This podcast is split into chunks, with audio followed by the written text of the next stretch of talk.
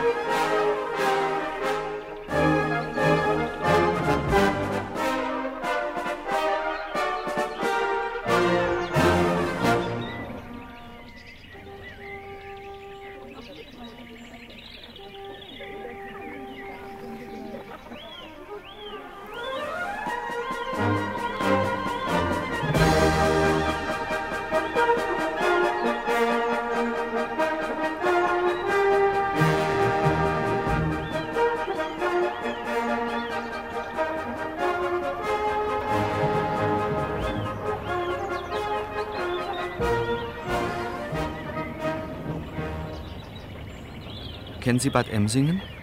Nein. Na, dann lassen Sie sich mal was aus dem Baedeker vorlesen. Band Mitteldeutschland. Ausgabe von 1903. Ja, hier. Im Herzen des Fürstentums Schleusreiz-Wittgenstein, inmitten grüner Wälder und ausgedehnter Weinberge, liegt Bad Emsingen. Mit 2000 Einwohnern nach der Hauptstadt Wittgenstein die größte Ortschaft des Fürstentums. Kenner deutscher Badeorte werden hier zwar die internationale Atmosphäre vermissen, wie sie etwa Kissingen oder Baden-Baden auszeichnet. Wer jedoch Ruhe sucht und Linderung von Leiden des Verdauungs- und Nervensystems, wird beides in Bad Emsingen finden. Das heilkräftige Wasser der Fürstenquelle wird allgemein gerühmt. Der gepflegte Kurpark und die reizvolle Umgebung laden ein zu gesunden Spaziergängen. Auch dem historisch interessierten Besucher bietet sich so manche Sehenswürdigkeit. Die vollständig erhaltene mittelalterliche Stadtmauer, das Rathaus aus dem 16. Jahrhundert oder das von Professor Müller-Meiningen geschaffene Bismarck-Monument auf dem Marktplatz. Nicht zu Unrecht ruft der bekannte Schleusreiz-Wittgensteinsche Dichter Gabriel Schöntau aus: O Emsingen, ein solches Bad, kein anderer Gau in Deutschland hat. Empfehlenswert das direkt am Kurpark gelegene Hotel Amadeus Heinrich. Und so weiter und so weiter.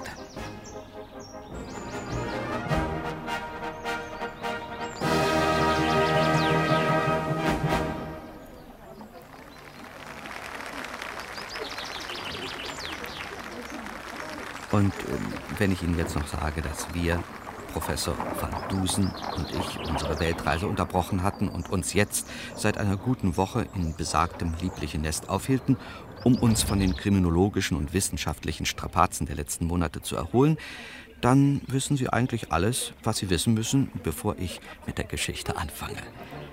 Also, es war am Vormittag des 2. April 1904.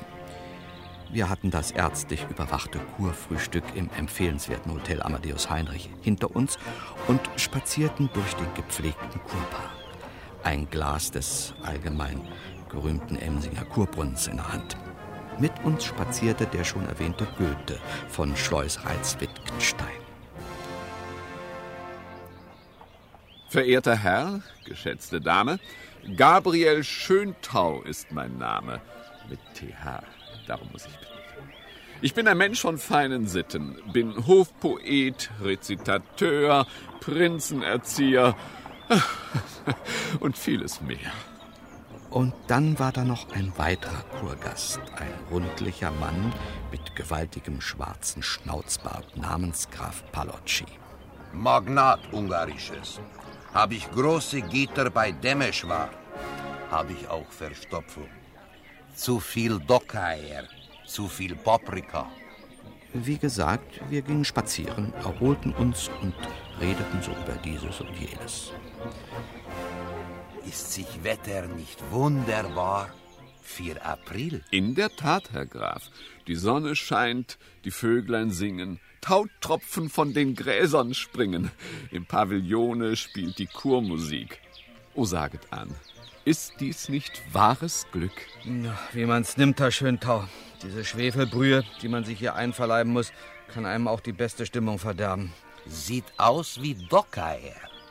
Aber schmeckt. Bäh. Ach, jetzt ein Whisky. Stellen Sie sich nicht so an, Hedge. Denken Sie an Ihre Gesundheit. Schlucken Sie. Die unbestreitbare medizinische Wirkung der in diesem Wasser enthaltenen Schwefelverbindungen und mineralischen Salze. Immer munter, nur herunter und dabei nicht verzagen. Dann freuen sich Darm und Magen. Sie haben's gemerkt, dieser Schöntau mit TH war ein echter Poet. Woran er sonst noch litt, weiß ich nicht, aber auf alle Fälle hatte er eine ausgeprägte Reimeritis und konnte die Verse nicht halten. Doch halt!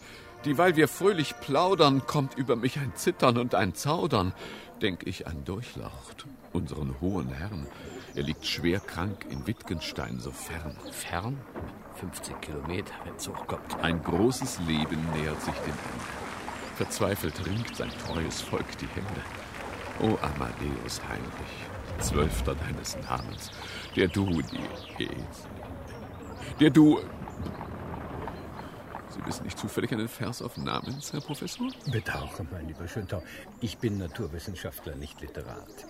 Aber vielleicht kann mein Freund Hutchison Hedge Ihnen aushelfen. Als Journalist gehört er ja gewissermaßen auch zur schreibenden Zunft. Ein Journalist, ich bitte Sie, versteht wohl nichts von Poesie. Da bin ich ausnahmsweise ganz Ihrer Ansicht, verehrter Herr Dichter. Mit Versen habe ich noch nie was am Hut gehabt.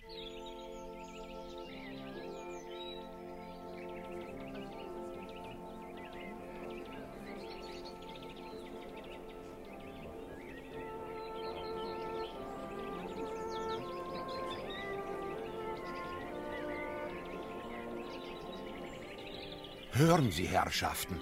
Marsch, Trauriges. Sie haben recht, Graf. Und das kann nur bedeuten. Kein Beten hilft mehr und kein Hoffen. Was wir gefürchtet, es ist eingetroffen. Sie sagen es. Der Fürst ist tot. Äh, wo wollen Sie hin, Schöntau? Den Hofpoeten ruft die Pflicht. Der traurige Anlass heischet ein Gedicht. Ich eile fort, mit Fleiß und mit Genie zu dichten eine Trauerelegie.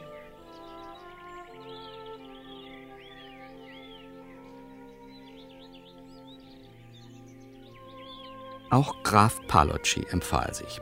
Der Professor und ich wandelten weiter, schweigend und mit unserem Brunnen beschäftigt, bis wir durch ein aufgeregtes Individuum gestört wurden. Äh, Meine Herren, meine Herren. Guten Morgen, Herr Blümchen. Äh, guten Morgen, Herr Professor.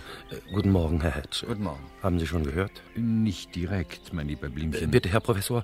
Äh, Kriminalpolizei Oberrat von Blümchen. Ja. Ich lege nun einmal Wert darauf. Aber aus gewissen Anzeichen ziehe ich den Schluss, Herr Kriminalpolizei Oberrat, dass Ihr Fürst verstorben ist. In der Tat, Herr Professor. Nach kurzem schweren Leiden verschied gestern Abend um acht in seinem Schloss zu Wittgenstein seine Durchlaucht Fürst Amadeus Heinrich XII. von Schleusreiz-Wittgenstein.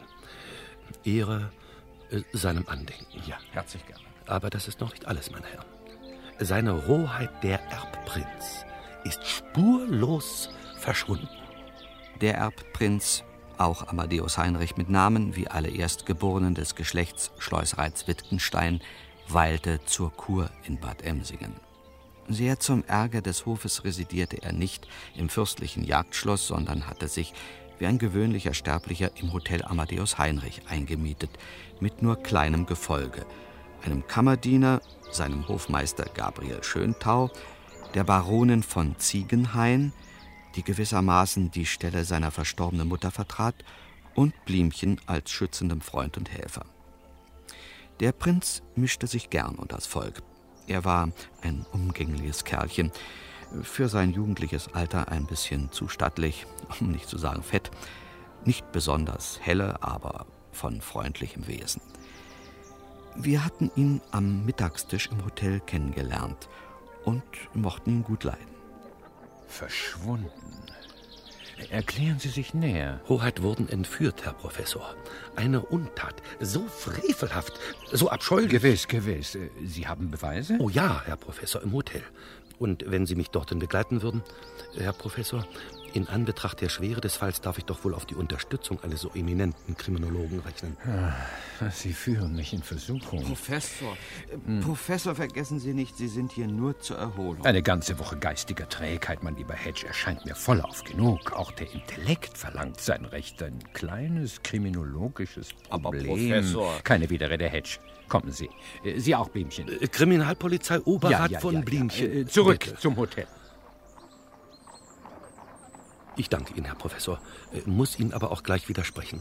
Es handelt sich hier keinesfalls um ein kleines kriminologisches Problem. Im Gegenteil. Nicht nur die Person seiner Hoheit ist in Gefahr, sondern auch die fürstliche Linie und die Zukunft unseres Landes. Was Sie nicht sagen. Verstehe ich nicht. Erkennen Sie denn nicht die traditionelle Vorschrift unseres fürstlichen Erbrechts? Ich muss gestehen, äh, leider. Geschichte und Verfassung kleiner deutscher Fürstentümer stehen nicht auf den Lehrplänen amerikanischer Schulen, mein Guter. Nicht? Das erstaunt mich. Also, äh, dann lassen Sie mich erklären. Bitte. Verscheidet ein regierender Fürst von Schleusreiz-Wittgenstein, so ist der Erbprinz gehalten, binnen zweier Tage den Thron seiner Ahnen zu besteigen und so sein Nachfolgerecht geltend zu machen. Kommt er dieser Verpflichtung nicht nach, aus welchem Grund auch immer, wird er von der Erbfolge ausgeschlossen. Moment mal, wenn der Prinz sich bis morgen Abend um acht nicht auf den Thron in Schloss Wittgenstein setzt, ist er weg vom Fenster? Also, so ein Schwachsinn. Für Traditionen, die bis ins Mittelalter zurückreichen, haben Sie als Amerikaner wohl kaum das rechte Verständnis, Herr Hedge. Äh, Schweifen wir nicht ab. Wer würde, falls der Prinz verschwunden bleibt, neuer Fürst von Schleusreiz-Wittgenstein werden? Der nächste männliche Verwandte. In diesem Falle, da Hoheit keine Brüder besitzt, sein Onkel, Fürst Leopold von Schleusreiz-Donnershausen, unser Nachbar. Na dann, gute Nacht, Wittgenstein. Das ist doch dieser Feldwebeltyp, der seine Untertanen mit der Reitpeitsche dressiert. Ich muss doch sehr bitten, Herr Hedge. Sie sprechen von einem deutschen regierenden Fürsten, einem intimen Freund seiner Majestät, des Kaisers. Ja, wenn schon. Von mir aus können Sie auch Teddy Roosevelt einen alten Schreihals nennen. Nehmen Sie sich zusammen, Hedge.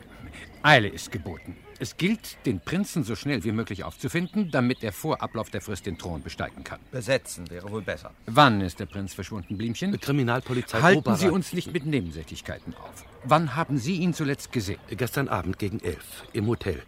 Wir waren gerade von der Seance gekommen und Hoheit begaben sich zur Ruhe. Aber ja, die Seance. Da sehe ich gewisse Möglichkeiten. Wenn ich's mir recht überlege, hätte ich meine Geschichte eigentlich mit der Seance anfangen müssen. Sie wissen doch, was das ist. Eine spiritistische Sitzung, wo Geister beschworen werden. Damit zu starten wäre nur passend gewesen, denn von allen bedeutenden Kriminalfällen, die Professor Dr. Dr. Dr. Augustus van Dusen, genannt die Denkmaschine, im Verlauf seiner langen, ruhmreichen Karriere zu lösen hatte, unterschied sich die sensationelle Entführung des Erbprinzen durch eine Atmosphäre des Unwirklichen, des Übernatürlichen, des Okkulten, wenn Sie so wollen. Aber das kann ich ja noch nachholen. Springen Sie mit mir einen Tag zurück in die Villa Waldesruh, etwa zwei Kilometer vor Bad Emsingen gelegen.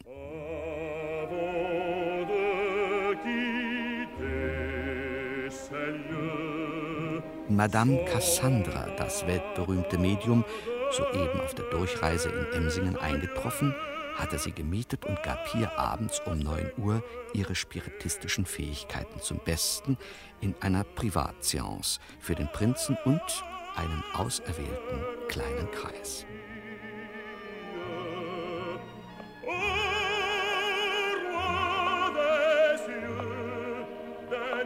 Auf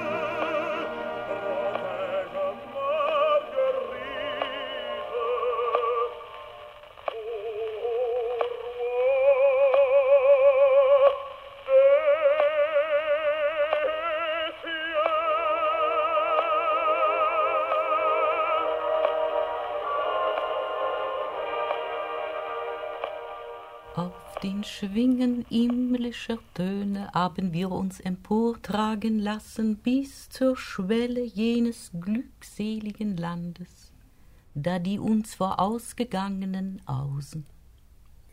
Wer hast da? Madame meint die Geisterhoheit.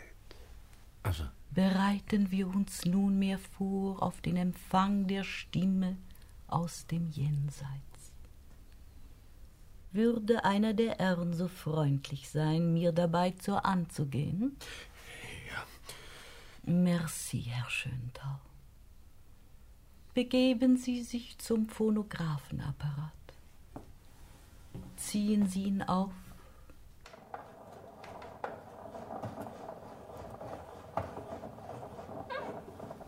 Entfernen Sie die darauf liegende musikalische Platte. Nehmen Sie die Geisterschallplatte rechts auf dem Buffet. Zeigen Sie sie vor. Überzeugen Sie sich, meine Herren, durch persönlichen Augenschein. Die Platte ist glatt, ohne Rillen, unbespielt. Jungfräulich sozusagen. Legen Sie sie nun auf den Teller des Apparates, Herr Schöntau, und nehmen Sie wieder Ihren Platz ein. Merci. Ich bitte Sie nun zu schweigen, Ihre Gedanken von allem Irdischen zu reinigen und der Botschaft aus höheren Regionen zu harren. Ich höre nichts. Sie, Blümchen? Ich auch nicht, Hoheit. Will sich nicht kommen. Geistverfluchtiger. Psst, Herr Graf. Ruhe bitte und Geduld. Die Geister zeigen ihre Huld nur dem, der schweigend sie erwartet. Das scheint mir eher abgekatert. Ich war schon öfter auf einer Seance gewesen, aber die hier fiel aus dem Rahmen. Der Raum war nicht abgedunkelt, sondern durch zahlreiche Gasflammen hell erleuchtet und unangenehm warm. Wir saßen nicht um einen Tisch, sondern an der Wand auf nebeneinander aufgereihten Stühlen wie im Theater. Rechts von uns Madame Cassandra, von der ich nicht viel berichten kann, da sie Gesicht und Körper durch lange schwarze Schleier verhüllt hatte. An der gegenüberliegenden Wand, mehrere Meter von ihr und uns entfernt, stand der Phonographenapparat, durch den die Geister zu uns sprechen sollten. Darauf warteten wir jetzt. Der Prinz, Schöntau, Blümchen, Graf Ballocci, Professor van Dusen und ich. Es ist jemand hier. Ein Mann. Oh, ein großer Mann. Oh, sprich zu uns, o oh Geist. Mein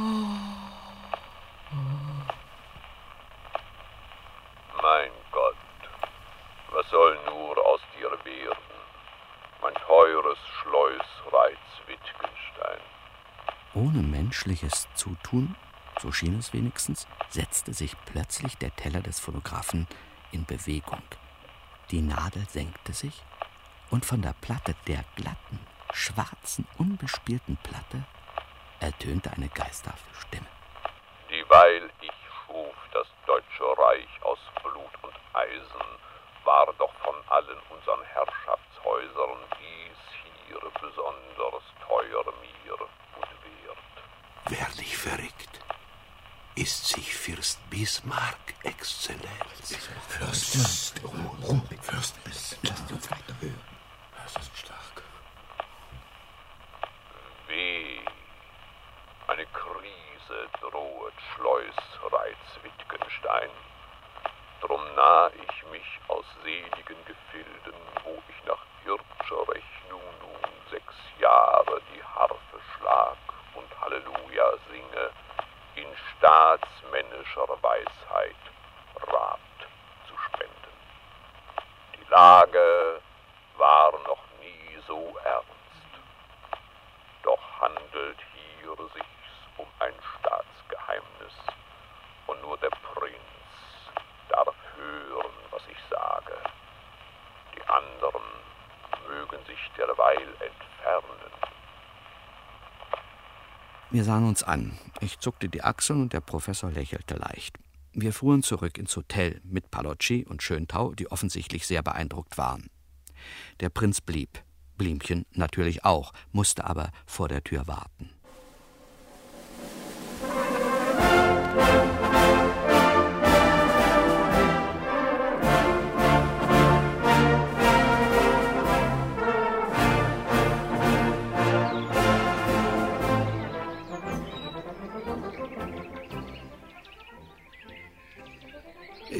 Minuten später erschien Hoheit, bleich, sagte kein Wort, ließ sich gleich ins Hotel zurückfahren und begab sich sofort in sein Schlafgemach. Bevor er die Tür hinter sich schloss, äußerte er den dringenden Wunsch, am nächsten Morgen auf keinen Fall geweckt zu werden. Interessant. Aber als dann heute Morgen aus Wittgenstein die Nachricht vom Hinscheiden seiner Durchlocht eintraf, hielt ich mich für berechtigt, Hoheitsbefehl zuwiderzuhandeln. Ich klopfte mehrmals und wagte es dann, die Tür zu öffnen. Das Schlafgemach war leer. Sie haben natürlich gleich das Hotel durchsucht. Ich bin Kriminalpolizei Oberrat, Herr Professor. Ich weiß, wie man eine Untersuchung durchführt. Also zuerst habe ich die gesamte verfügbare Gendarmerie von Bad Emsingen zusammengetroffen. Mhm. Alle dreimal. Wir haben das Hotelpersonal verhört. Nichts. Keine Spur. Im Gegenteil. Der Nachtportier schwört Stein und Bein, dass Hoheit sich nicht aus dem Hotel entfernt hat und dass auch sonst keine Menschenseele den Amadeus Heinrich in der Nacht verlassen oder betreten hat. Immer interessanter. Wo waren Sie übrigens heute Nacht, Blümchen? In meinem Zimmer neben Hoheits Schlafgemach. Wie jede Nacht. Sie haben gewacht? Ja, äh, sozusagen. Im Großen und Ganzen. Geben Sie es doch zu, Sie haben geschlafen wie ein Murmeltier. Aber wie sollte ich denn ahnen, dass gerade in dieser Nacht alles Mögliche passiert?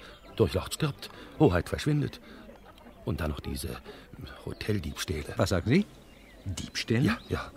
Heute Nacht sind aus mehreren Gästezimmern Juwelen und größere Geldbeträge entwendet worden. Ja, na, natürlich kann ich mich um solche Lappalien jetzt nicht kümmern. Das sollten Sie aber, mein lieber Blümchen. Kriminalpolizei Oberrat ja, von das Wies- wissen wir bereits. Selbstverständlich geht Hoheit vor, Herr Professor. Möglicherweise besteht ein Zusammenhang zwischen dem Verschwinden des Prinzen und den Diebstählen. Also Sie wollen doch nicht etwa andeuten. Und andererseits ist die Apanage des Erbprinzen von Schleusreiz-Wittgenstein nicht gerade üppig. Aber, aber, Blämchen, was Sie da denken, ist ja Majestätsbeleidigung. Lassen wir das vorerst dahingestellt. Sehen wir uns zunächst das Zimmer des Prinzen an. Wie ich bereits sagte, Eile ist geboten. Das Schlafzimmer des Erbprinzen lag im ersten Stock des Hotels in der sogenannten Fürstensuite mit Blick auf Garten und Kurpark. Professor van Dusen wanderte, wie er es in solchen Fällen immer tat, scheinbar geistesabwesend auf und ab. Ich wusste natürlich, dass er in Wirklichkeit hellwach war und dass seinem geschärften Auge auch nicht die kleinste Spur entging. Hm. Das Bett praktisch unberührt. Der Prinz hat nicht darin geschlafen, sondern, wie Sie an den Abdrücken deutlich erkennen können, lediglich eine Zeit lang auf dem Rand gesessen. So, so. Das Fenster. Von Ihnen geöffnet, Blümchen? Nein, Herr Professor, ich habe alles so belassen, wie ich es vorgefunden habe. Sehr gut. Eins rauf mit Mappe. Hey. Aha! Ja, das war zu erwarten. Äh, frische Knickspuren am Weinspalier unter dem Fenster. Was schließen Sie daraus? Tja, Hoheit wurden durchs Fenster entführt, Herr Professor. Ausgezeichnet. Kommen Sie mit. Wohin, Herr Professor? Jetzt enttäuschen Sie mich, Blümchen. In den Garten. Natürlich. Ach so. Direkt unter dem hoheitlichen Fenster lag ein Beet mit blühenden Krokussen. Und auf dem Beet gab es einiges Interessante zu sehen. Na? Was erkennen Sie, Blümchen? Fußspuren, Herr Professor. Und? Na, ist das alles? Ich verstehe nicht, Herr Professor. Wie viele Personen sind hier gegangen? Wann? In welche Richtung? Um das festzustellen, müsste ich eine vorschriftsmäßige kriminalistische Untersuchung durchführen. Herr Dazu Professor. haben wir leider keine Zeit. Äh, Sehen Sie her, Blümchen. Hier. Fußabdrücke eines Mannes. Schuhgröße 46. Hoheit haben so große Füße. Ohne Zweifel. Die Spuren gehen vom Spalier aus über das Beet in Richtung Kurpark. Und was liegt hinter dem Kurpark? Die Stadtmauer, Herr Professor. So ist es. Etwas später. Hier. Sehen Sie die Überlagerung der Abdrücke. Die Spuren eines zweiten Mannes. Schuhgröße 42, würde ich sagen. Sie folgen denen des Prinzen und. Ach, das ist ja interessant. Kehren nach geraumer Zeit auf dem gleichen Wege zurück. Ganz eindeutig. Ja, wenn Sie das sagen, Herr Professor. mysteriöse Sache. Nicht im Mindesten, mein lieber Blümchen. Sehen Sie sich die Spuren an. Benutzen Sie Ihren Kopf. Zählen Sie zwei und zwei zusammen, mein lieber Blümchen. Hedge. Zwei und zwei? Wieso? Was heute Nacht hier geschehen ist, liegt auf der Hand. Der Prinz öffnete das Fenster, stieg am Spalier hinab in den Garten und ging zum Kurpark, zur Stadtmauer und vermutlich noch weiter. Dann kletterte ein Unbekannter aus dem Fenster, folgte dem Prinzen, kehrte später allein zurück und stieg durch das offene Fenster wieder ins Hotel. Da der Nachtportier ausgesagt hat, dass in der fraglichen Zeit niemand das Hotel durch die Tür betreten oder verlassen hat, muss es sich bei diesem Unbekannten um einen Hotelbewohner handeln. Stimmen Sie mir zu. Ja, ja. Jawohl, Herr Für eine gewaltsame Entführung des Erbprinzen sehe ich vorerst keinerlei Anzeichen. Wenn nicht die Beweise, die Sie vorhin erwähnten. Aber natürlich, äh, ganz vergessen, entschuldigen Sie. Mein Kopf, die Aufregung. Äh, Wo habe ich denn. Ach ja, hier ist er ja. Diesen Brief, Herr Professor, fand ich heute Morgen auf meinem Nachttisch. Auf Ihrem Nachttisch? Sie haben wirklich einen gesegneten Schlafblümchen. Lassen Sie sehen. Erbprinz Hoheit entfiert, Forderung von Lesegeld erwarten, nix Dummheiten, sonst Prinz Hoheit ist Mann toter. So, so. Also wenn Sie den Brief so vorlesen, Herr Professor, ich habe ihn ja vorhin nur flüchtig überflogen, da fällt Ihnen da nichts auf. Die Tatsache, dass sich dieser Brief am Morgen auf Ihrem Nachttisch fand, spricht ebenfalls dafür, dass ein Bewohner bzw. Gast des Hotels in die Angelegenheit verwickelt ist. Sicher, aber das meine ich nicht. Die Sprache, Herr Professor, die Orthographie Hm, ein gewisser kurioser Sprachduktus ist nicht zu übersehen. springt förmlich ins Auge, würde ich sagen. Ein wenig zu sehr, wenn Sie mich fragen. Ich bin mir aber nicht sicher. Aber ich, Herr dass, Professor, und ich werde die entsprechenden Maßnahmen treffen. Das heißt, Sie wollen den Grafen Palocci verhaften? Selbstverständlich, Herr Hedge. Tun Sie, was Sie für richtig halten, Blümchen. Aber wenn ich Ihnen einen guten Rat geben darf, überlassen Sie den Grafen einem Ihrer Untergebenen. Sie kommen besser mit mir. Warum? Äh, äh, ich meine, wohin? Das Kernstück der ganzen mysteriösen Affäre, mein lieber Blümchen, stellt, das sollten selbst Sie inzwischen mitbekommen haben, die Seance von gestern Abend dar. Es ist daher von äußerster Wichtigkeit, diesen Punkt in allen Einzelheiten aufzuklären. Moment. Wenn ich mich recht erinnere, kam das Thema zum ersten Mal gestern Abend zur Sprache an der Table d'Hôte des Hotels. Springen wir also wieder mal zurück. Um 24 Stunden in den Speisesaal des Hotels Amadeus Heinrich. Der Erbprinz hatte sich mit Gefolge leutselig unters Volk gemischt und unterhielt sich höchst angeregt. Wie finden Hoheit meine neue Robe? Ja, Frau Baronin sehen heute wieder ganz bezaubert aus und riechen auch so köstlich. Ein wahrer Nasenschmaus. Ja, aus dem Hals. Sie sind ein Kavalier, Herr Schöntau. Das ist mein Heliotrop-Parfum, das ich exklusiv aus Wien beziehe. Mm, ein hohes Lob dem Heliotrop. Süßholz raspeln, das ist alles, was Sie können, Schöntau. Hm, Warum dichten Sie nicht mal was Anständiges? Zum Beispiel äh, über Indianer? Machen Sie doch mal ein Gedicht über Amerika. Zu Ehren von Professor Van Dusen. Oh, danke, das reicht. Und von Herrn Hedge natürlich auch. Sehr freundlich. Es hat zu warten auf den Kuss der Musen, der Dichter, dass sich's regt in seinem Busen. Ach, was? Äh, faule Ausrede. Äh, Dichten Sie gefälligst. Dafür werden Sie schließlich bezahlt. wenn Hoheit darauf bestehen. Äh, nun denn. Amerika. Eine Fantasie von Gabriel Schöntau. Mit TH. Hofdichter. Ja. Die wilden Delavaren versammeln sich in Scharen. Die Frühlingszeit ist da. Die Rose wollen sie pflücken, feins Liebchen mit zu schmücken. Der Wonnemond ist da. Es fährt ein Schiff zum Strande. Es kommt aus fernem Lande, aus Schleus, Reiz, Wittgenstein. Schluss, Schluss, Schluss, Schöntau. Sie sind unverbesserlich. Wenn ich auf den Thron komme, stelle ich einen neuen Hofdichter an. So? Herr Schöntau ist ein wahrer Patriot. Jawohl. Schleus, Reiz, Wittgenstein soll immer unsere Losung sein. Ist ja gut. Von mir aus.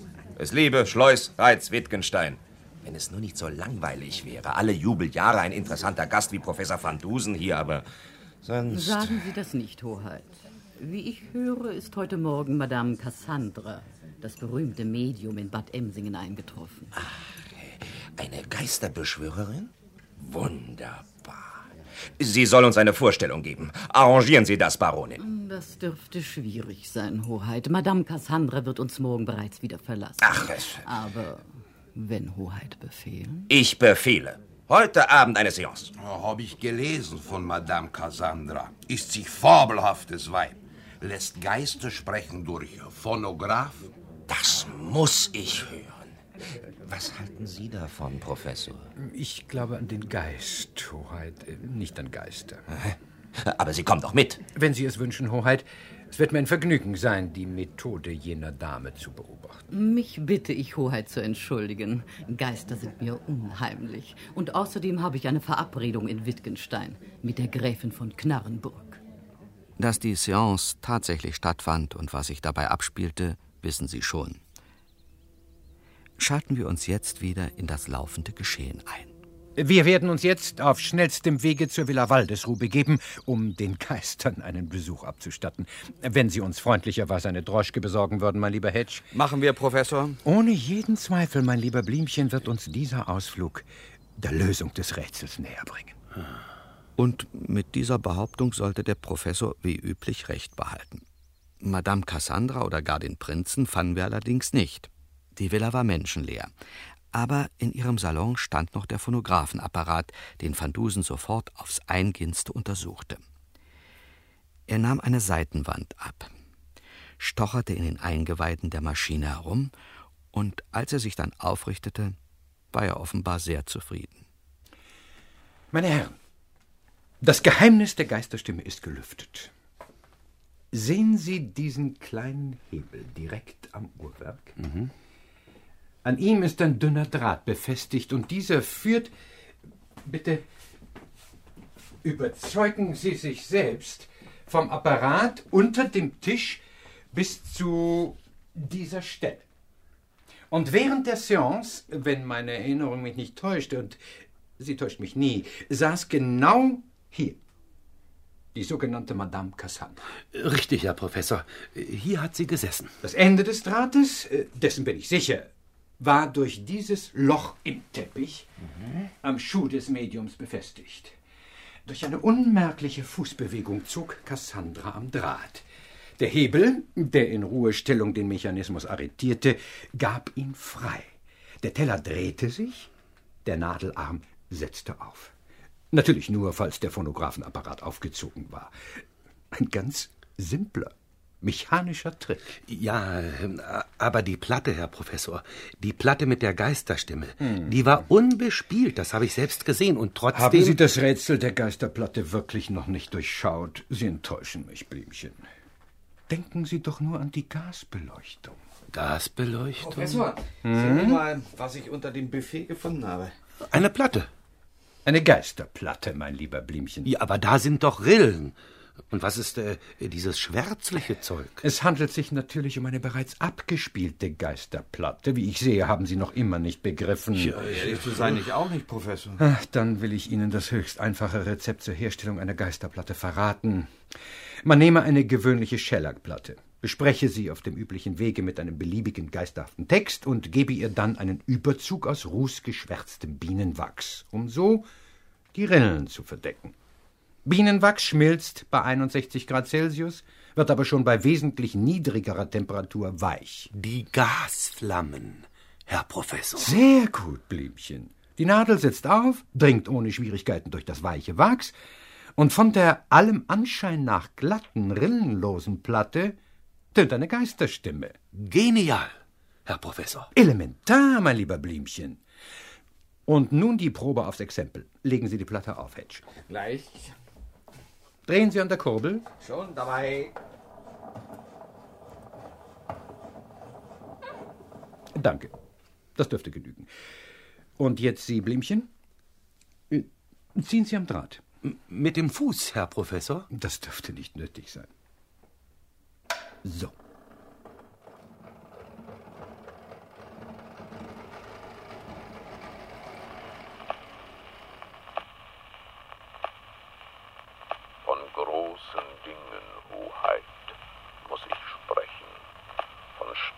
Geheimnissen nur wenigen bekannt, die sie. Doch halt, ein Hörer ruft mich. Ich muss zurück für eine kurze Weile und später meine Botschaft künden. Sie, Hoheit, stellen sich dann wieder ein hier, eine Stunde nach Mitternacht. Doch heimlich, dass sie niemand sehe. Wenn's zwölf schlägt, steigen leise sie aus ihrem Fenster, dann durch den Park, über die Mauer und durch die Felder bis zu diesem Haus.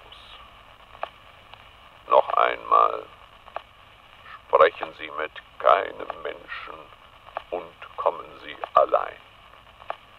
Gehorsam schulden Sie der Geisterwelt. Bis später, Hoheit. Ohne Zweifel handelt es sich hier um die Platte, die dem Prinzen vorgespielt wurde, als er gestern Abend allein im Salon zurückblieb. Und wir wissen bereits, dass er den Anweisungen der Geisterstimme Folge leistete. Er ist ein junger Mann, unerfahren, abenteuerlustig, leicht beeindruckbar. Den Erlauben Sie mal, Herr Hedge. Sagen wir unklug oder, wenn Ihnen das lieber ist, Blümchen, unüberlegt.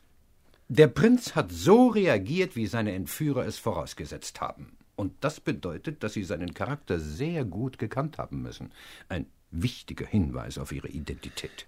Hoheit ist also nachts mit einem raffinierten Trick hierher gelockt worden. Gut und schön, Herr Mhm. Professor. Aber dann, ich meine, was ist danach mit ihm geschehen? Und äh, vor allem, wo steckt er jetzt? Ich meine, das ist doch die Frage. Und diese Frage sollten wir so schnell wie möglich zu beantworten suchen, mein lieber Blümchen. Folgen Sie mir.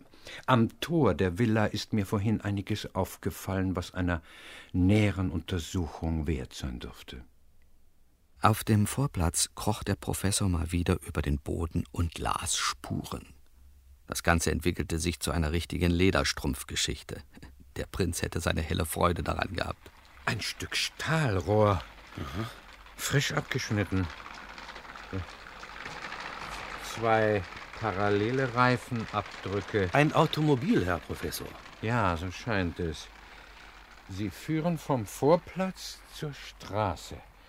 Und da diese gepflastert ist, verliert sich die Spur. Hm. Hoheit wurden also mittels eines Automobils entführt. Augenscheinlich.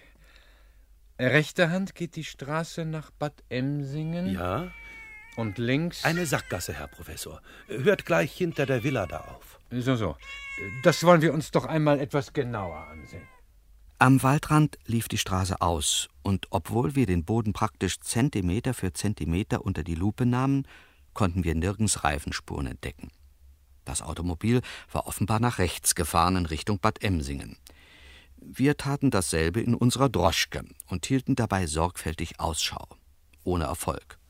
Auf beiden Seiten lagen Weinberge, von der Straße getrennt durch mannshohe Steinmauern, die nur ein einziges Mal unterbrochen waren, durch einen Fußpfad, kaum mehr als einen Meter breit, viel zu schmal für ein Automobil. Hier ließ der Professor die Droschke halten. Er interessierte sich aber nicht für den kleinen Weg, sondern für die Oberfläche der Straße. Wahrscheinlich suchte er wieder Spuren.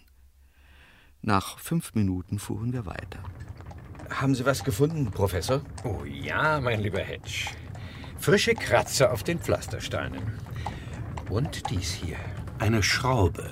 Ein höchst bedeutsamer Fund, mein lieber Blümchen.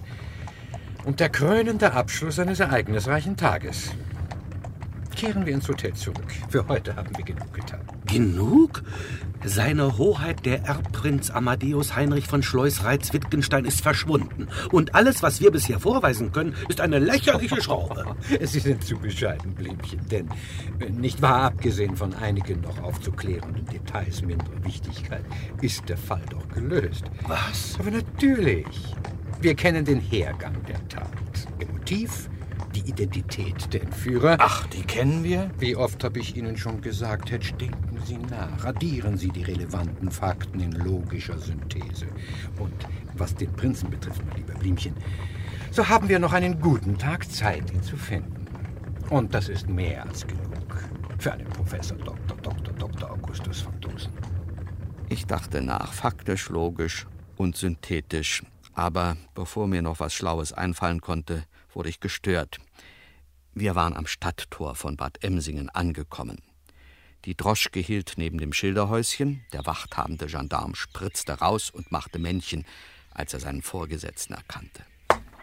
Fürstlicher Gendarm Meier 2 meldet. Keine besonderen Vorkommnisse, Herr Kriminalpolizeioberrat. Danke! Rühren! Seit ein paar Wochen lassen wir die Stadttore rund um die Uhr überwachen, Herr Professor. Mhm. Eine Maßnahme gegen rücksichtslose Automobilisten, die die zulässige fürstliche Höchstgeschwindigkeit von zwei Meilen in der Stunde überschreiten. Sie können sich ja nicht vorstellen, was... Rund um die Uhr, so, so.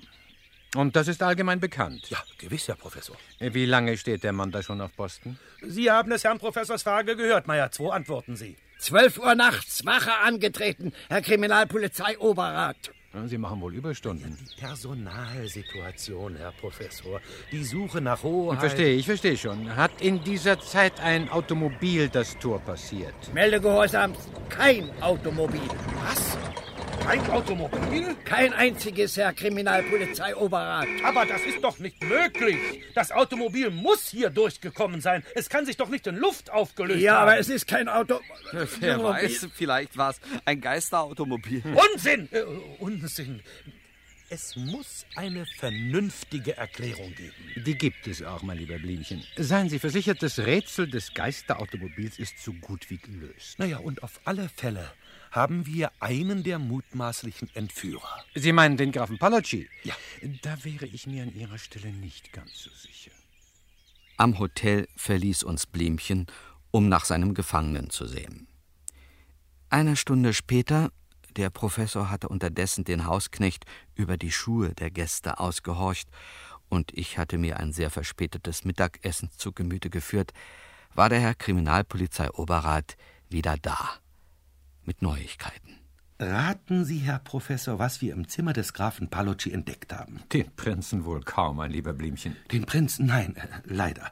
Aber Geld, Schmuck, Juwelen, Ach. alles, was nachts im Hotel gestohlen wurde. Und drei Pässe. Gleich drei?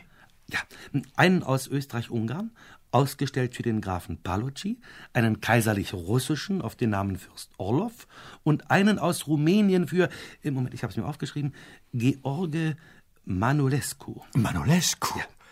Sieh da. Äh, Der Name ist Ihnen nicht bekannt? Nicht, dass ich wüsste, Herr Professor. Aha. Und was hat Herr Palocci Orlov Manolescu zur Entführung des Prinzen gesagt? Er behauptet, dass er davon nichts weiß und nichts damit zu tun hat, Herr Professor. Was das betrifft, spricht er zweifellos die Wahrheit. Ja, aber wer denn? Geduld. Geduld, mein lieber Blümchen. Morgen Nachmittag werden Sie alles erfahren. Ja, warum nicht gleich, Herr Professor? Weil ich und Mr. Hedge vorher noch einige Kleinigkeiten zu erledigen haben in Wittgenstein und anderswo. Sie werden von mir hören.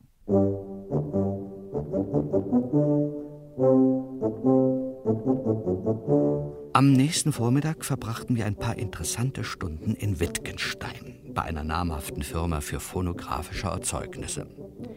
Dann telefonierte Van Dusen mit Blümchen und bat ihn, sich um drei Uhr nachmittags im Bad Emsinger Kurpavillon einzufinden, mit Palocci, dem Gefolge des Prinzen und so viel braven Bürgern, wie er nur auftreiben konnte. Nach dem Telefongespräch begaben wir uns nach Emsingen zurück, hielten aber nicht an, sondern fuhren durch den Ort und dann die Straße zur Villa Waldesruh entlang. An der Stelle, wo er gestern die Schraube gefunden hatte, stoppte der Professor die Droschke und stieg aus. Kommen Sie, Hedge. Und vergessen Sie den Cognac nicht, den wir in Wittgenstein erstanden haben. Was wollen Sie denn auf dem Fußweg, Professor? Da kann das Automobil doch nie im Leben lang gefahren sein. Das ist es auch nicht, mein lieber Hedge. Kommen Sie schon. Und auf dem Rücken können die Täter das Automobil auch nicht geschleppt haben. Sie werden es nicht glauben, mein lieber Hedge. Genau das haben Sie getan. Wie soll das? Denken Sie an die Schraube. Was? An die Kratzspuren auf der Straße, an das Stahlrohr vor der Villa. Das Denken überlasse ich lieber Ihnen, Professor. Sie können das besser. Da will ich Ihnen nicht widersprechen, mein lieber Hedge. Nach einigen hundert Metern kamen wir an einen Schuppen, der am Waldrand stand, versteckt zwischen Bäumen und Büschen. Ohne zu zögern marschierte der Professor darauf zu und öffnete die Tür. Bitte sehr, mein lieber Hedge. Was sehen Sie? Zwei Motorräder, Stahlrohre, Werkzeug, zwei Monteuranzüge.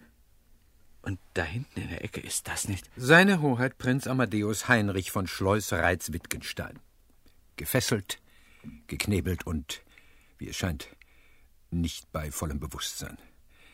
Da befreien Sie ihn, Hedge. Jetzt wissen Sie doch wohl sicher auch, wie man den Prinzen hierher geschafft hat.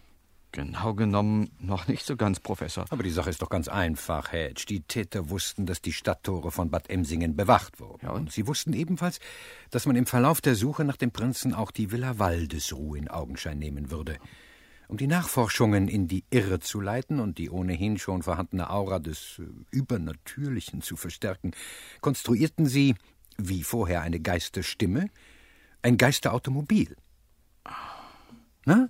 Vor der Villa verbanden sie diese beiden Motorräder durch Schrauben und Stahlrohre, hinterließen bewusst deutliche Spuren auf dem Vorplatz und transportierten den Prinzen mit ihrem sonderbaren Gefährt bis zur Einmündung des Fußwegs. Ja. Hier trennten sie die beiden Räder wieder und schleppten sie und den Prinzen nacheinander den Weg entlang zur Hütte. Ein raffinierter Plan, wenn er auch einen Professor van Dusen nicht täuschen konnte. Wo bin ich? Geben Sie ihm einen Schluck Cognac, Hedge. Na, wie fühlen Sie sich, Hoheit? Es, es geht. Hier, trinken Sie, Hoheit. Was ist passiert? Danke. Ich war vor der Villa. Nachts um eins. Plötzlich im Dunkeln ein Wattebausch. Äther. Mehr weiß ich nicht. Das macht nichts, Hoheit. Ich weiß alles. Der Prinz erholte sich schnell und ließ sich vom Professor informieren. Pünktlich um drei Uhr waren wir, wie verabredet, im Kurpark.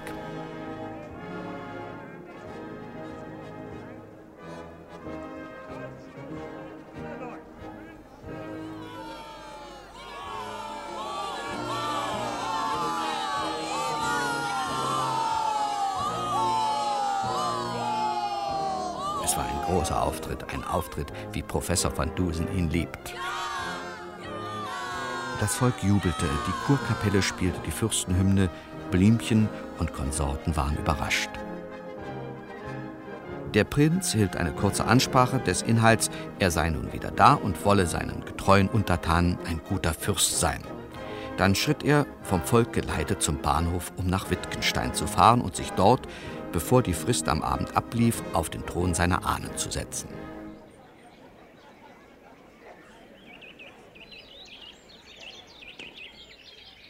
Im Kurpark wurde es wieder still. Zurückgeblieben war nur Blümchen, dem der Prinz ein paar kurze Anweisungen gegeben hatte, Schöntau, die Baronin von Ziegenhain, Palocci und natürlich der Professor und ich. So, meine Herrschaften, der Prinz ist gefunden, der Fall geklärt, die Welt wieder in Ordnung. Kehren wir nunmehr zurück zu Ruhe und Erholung, zu bekömmlicher Diät und heilsamem Brunnenwasser. Nein, Herr Professor, so geht das nicht. Seine Hoheit hat mir befohlen, mit diesen anderen Herrschaften bei Ihnen zu bleiben und weiteres Ihnen zu überlassen. Herr Professor, ich erwarte vollständige Aufklärung. Wenn Sie alle es wünschen. Kruzitierten will ich wissen endlich, was wird hier gespielt? Diese rührende Bitte kann ich mich nicht verschließen. Nun gut, rollen wir die Affäre noch einmal auf, in allen ihren Einzelheiten. Aber nicht hier. Äh, folgen Sie mir ins Hotel Amadeus Heinrich. In Van Dusens Zimmer stand ein großer Phonographenapparat, an dessen Schalltrichter eine merkwürdig aussehende Maschine angebracht war, mit einem Stift und einer dicken Papierrolle. Neben diesem Ungetüm nahm der Professor Aufstellung, wartete, bis wir alle einen Platz gefunden hatten, und begann dann den langen Aufklärungsmonolog, mit dem er alle seine Fälle abzuschließen pflegt. Zuerst schilderte er, was Sie schon wissen, den Hergang der Entführung, die Tricks mit der Geisterplatte und dem Geisterautomobil. Soweit die Tat. Kommen wir zu den Tätern. Dass der angebliche Graf Palocci nicht zu ihnen gehört, dürfte nunmehr zweifelsfrei feststehen. Aus folgenden Gründen. Er hat Schuhgröße 44.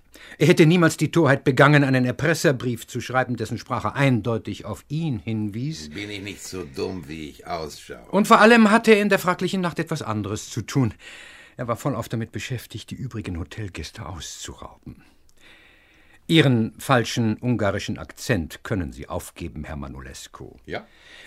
Zwar ist der Ruf Ihres Namens noch nicht bis in diese friedliche Gegend gedrungen, aber der internationalen Welt sind Sie bekannt als einer der größten Hoteldiebe und Hochstapler. Was soll das heißen, einer der größten? In Paris, London und Monte Carlo nennt man mich den König der Diebe. Entschuldigen Sie, Majestät.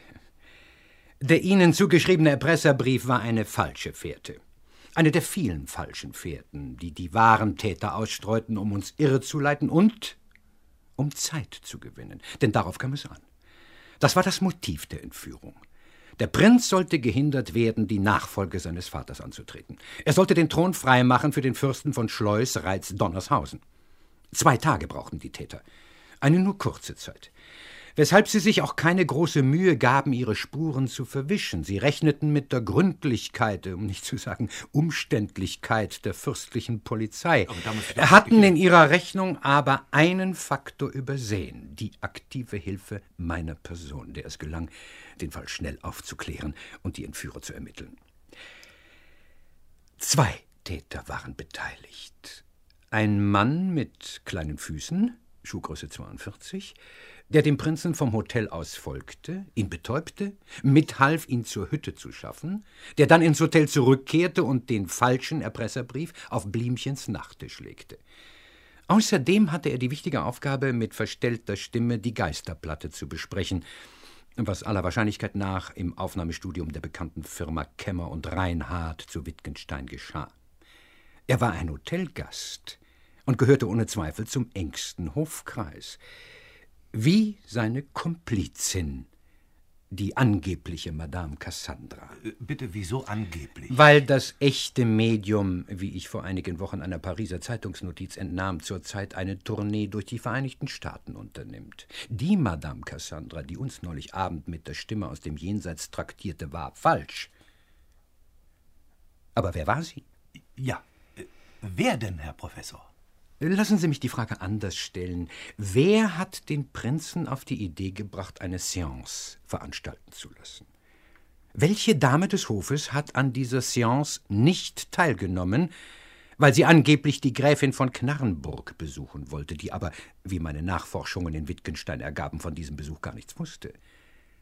Wer pflegt einen exklusiven Heliotropduft um sich zu verbreiten, einen Duft, der auch die entstellendste Verkleidung durchdringt. Nun? Wollen Sie nicht antworten, Frau Baronin von Ziegenhain? Ob dieser ungeheuerlichen Anschuldigung hülle ich mich in Schweigen. Das nützt Ihnen auch nichts mehr. Sie waren die falsche Madame Cassandra. Sie haben den Prinzen entführt, weil Sie keinen Fürsten mit unpatriotischen Neigungen auf dem Thron von Schleus, Reiz, Wittgenstein sehen wollten. Um dieses Ihr Ziel zu erreichen, haben Sie Dinge getan, die eine Dame von Adel ansonsten mit Abscheu von sich weisen würde. Sie sind sogar in Männerkleidung auf einem Motorrad gefahren. Nun? Ich schweige. Wie Sie wünschen, Baronin. Nun zu Ihrem Mitverschworenen. Auch hier hatte ich, angeregt durch eine gewisse Neigung der Geisterstimme zur gebundenen Sprache, schon früh einen bestimmten Verdacht, den es mir heute in Wittgenstein zu erhärten gelang. Nach meinen Anweisungen konstruierte die bereits erwähnte Firma Kemmer und Reinhardt diese an den Phonographen angeschlossene Maschine, die ich äh, Graphophon nennen möchte. Auf technische Details einzugehen halte ich für unnötig, hier nur so viel. Wird eine Platte auf dem Phonographenteller abgespielt, zeichnet dieser Stift auf der fortlaufenden Papierrolle die Schallschwingungen auf. Auch durch eine verstellte Stimme lässt sich die unbestechliche Maschine nicht täuschen. Hören Sie zu. Und achten Sie vor allem auf die Kurve des Graphophons. Ich legte zuerst die in der Villa Waldesruh gefundene Geisterplatte auf und dann eine Rezitationsschallplatte, die der Professor in Wittgenstein erworben hatte. Es war im Jahre 1330. Fürst Amadeus Heinrich ritt zur Pirsch. Er brauchte Pfeil und Bogen, fleißig, und schoss so manchen kapitalen Hirsch. Dann ward er müd und legte sich zur Ruhe. Gar schrecklich plagte ihn das Zipperlein. Danke, das genügt, Hedge. Gut, Professor. Sehen Sie her.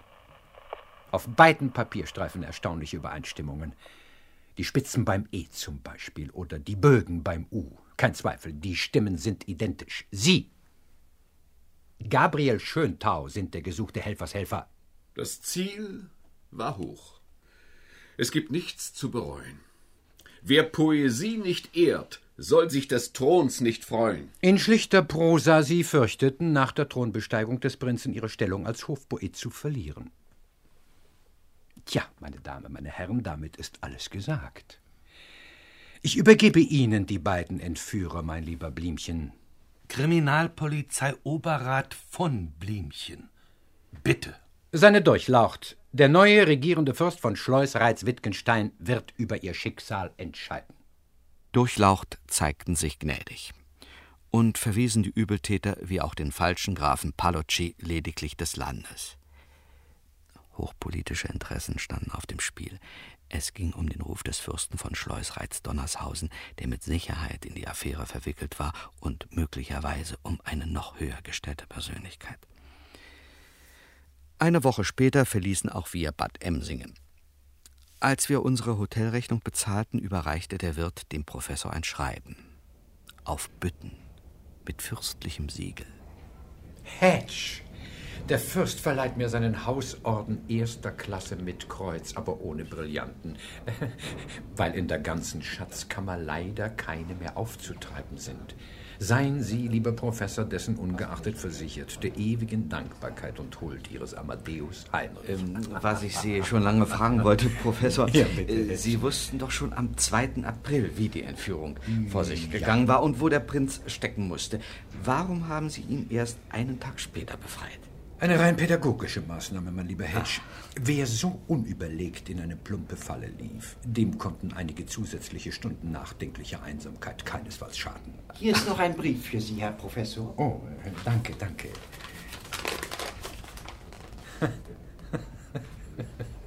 Sehen Sie sich das an, Hedge. Professor van Dusen, ich kann Sie nicht verknusen. Unterschrift Gabriel Schöntau, Hofpoet, AD.